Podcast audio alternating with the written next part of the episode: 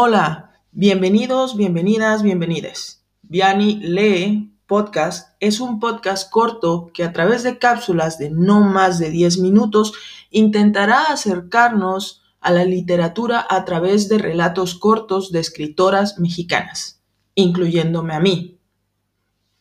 Empezamos.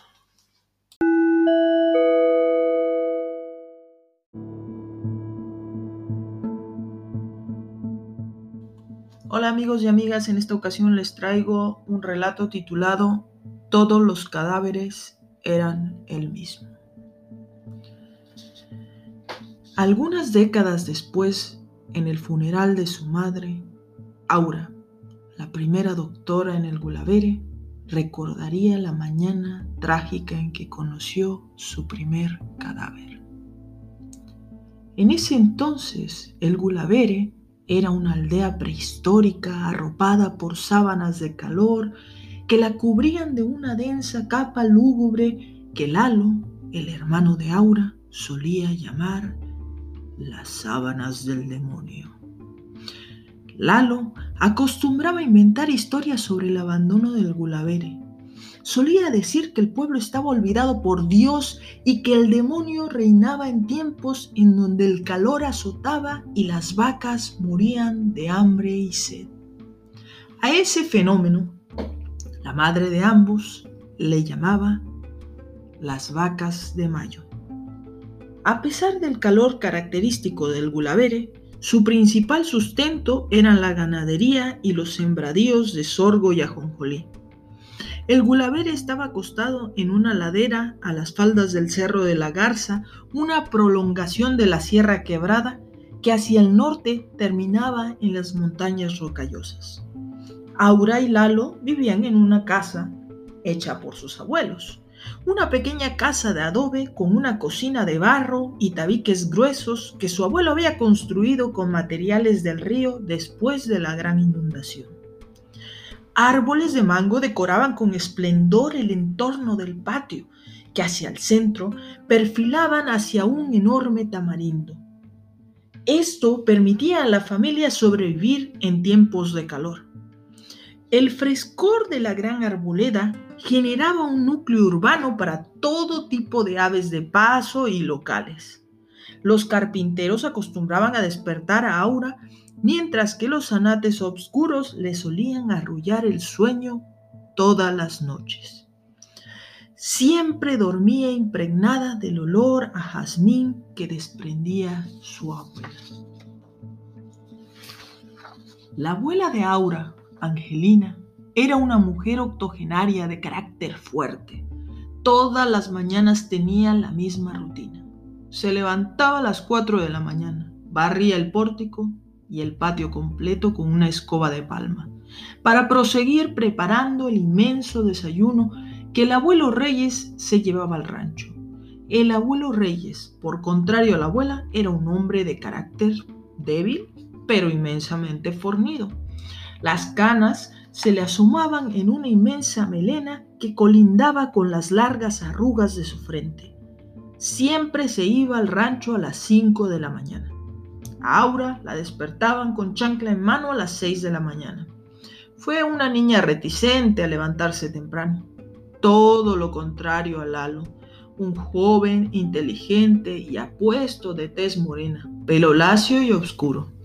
Hasta en eso eran los polos opuestos. Aura era blanca, de ojos verdes, pelo alborotado y testaruda. Aunque quizás lo único en lo que coincidían era en el profundo negro del pelo. Este negro profundo heredado de la madre, una mujer de unos 40 años, amorosa, que veía una vez al mes y que solían esperar en la parada del autobús más cercana todos los primeros de mes. Aura siempre quiso que su abuela la viera graduarse como médico. Su abuela se quejaba de miles de males y dolores en todas partes del cuerpo y deseaba que hubiese un médico en el pueblo. Abuela, abuela, yo, yo estudiaré medicina, solía decirle Aura. Angelina nunca vio graduarse a su nieta. La primera vez que Aura vio un cadáver Fue la única vez que vio un cadáver. Después, todos los cadáveres eran el mismo. La primera vez que vio un cadáver fue el cadáver de su abuela. Ese día se levantó espantada porque había soñado con su abuela. Estaba en una calle llena de hoyos y excavadoras, como cuando su calle estaba en obras. Y al fondo su abuela le hablaba, Aura, Aura, has de portarte bien. Tan pronto Aura se despertó, supo que algo le había ocurrido a su abuela. Encontró a su abuela dentro de un féretro y aunque no entendía completamente lo que estaba pasando, la abrazó. En ese momento, como si de electricidad se tratara, un rayo le atravesó el cuerpo y la hizo convulsionar por dentro. Un agónico chillido surgió de dentro de Aura, mientras las lágrimas brotaban en un automatismo marcado. Estaba destrozada.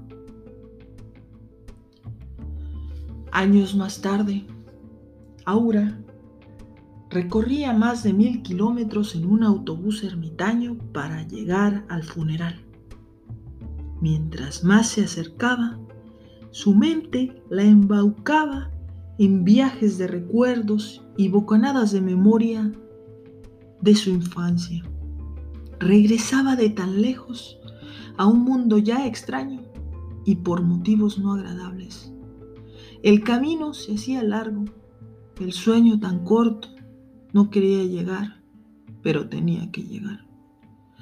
Aura tenía que repetir el funeral ya vivido. Veía el féretro y quería llorar. Estaba ahí, en una casa casi desconocida, pero a la vez parte de su vida.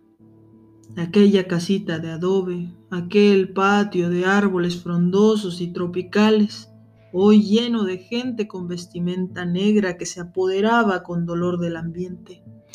Carne de res colgando en un tendedero, mientras repartían horchata, arroz, atole, café, aunque algunos preferían devorar botellas de mezcal. Rondaban las once de la noche y la gente llegaba y se iba como un absurdo río negro. Aura veía el féretro, pero no se acercaba. Prefería repartir pan con sonrisa disimulada.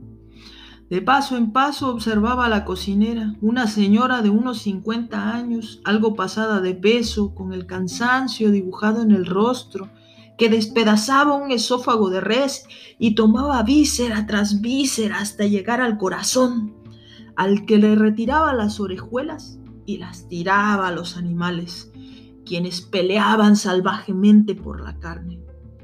Ante esa escena, Aura se limitó a preguntar, ¿Por qué esas no?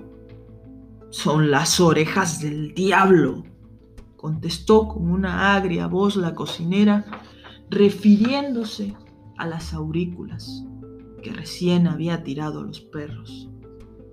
Ella le sonrió nerviosamente y apuró el paso con el pan hacia donde estaban algunos señores garrapateando amargamente. Ofrecía el pan y regresaba por más.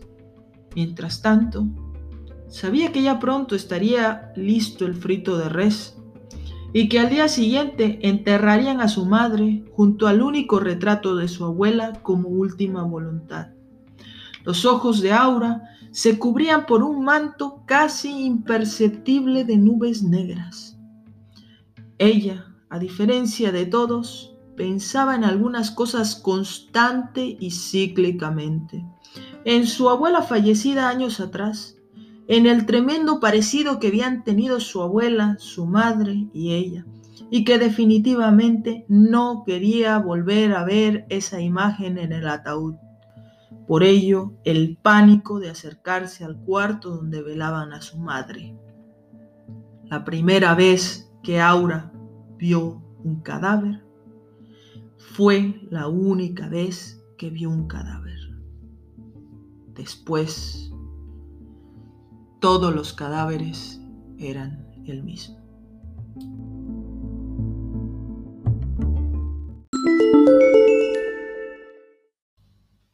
Hola, muchas gracias por escuchar este podcast y por apoyarlo, sea cual sea la plataforma desde la cual la estés escuchando. Por favor, eh, suscríbete si te agradó el contenido y también compártelo con tus conocidos o con las personas que creas que les puede agradar el contenido. Muchas gracias.